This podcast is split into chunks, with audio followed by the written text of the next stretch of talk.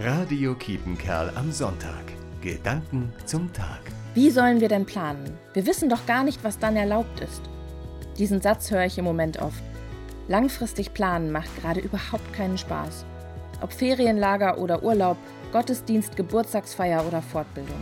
Bei allem, was länger als zwei Wochen in der Zukunft liegt, müssen wir ehrlicherweise dazu sagen, aber vielleicht auch nicht. Oder ganz anders.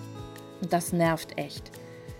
Dieses Virus macht uns seit Monaten einen Strich durch alle Rechnungen. Wobei, eigentlich sind die Dinge sonst auch nicht so viel sicherer. Das Virus stößt uns nur mit der Nase darauf. Und ich merke auch, wenn nicht alles so lange im Vorhinein geplant ist, dann ist mehr Raum für Spontanes und Kreatives. Hier in Coesfeld ist zum Beispiel ein Sommerabendgebet an der Berkel entstanden, ein Ferienlager vor Ort und Audioandachten.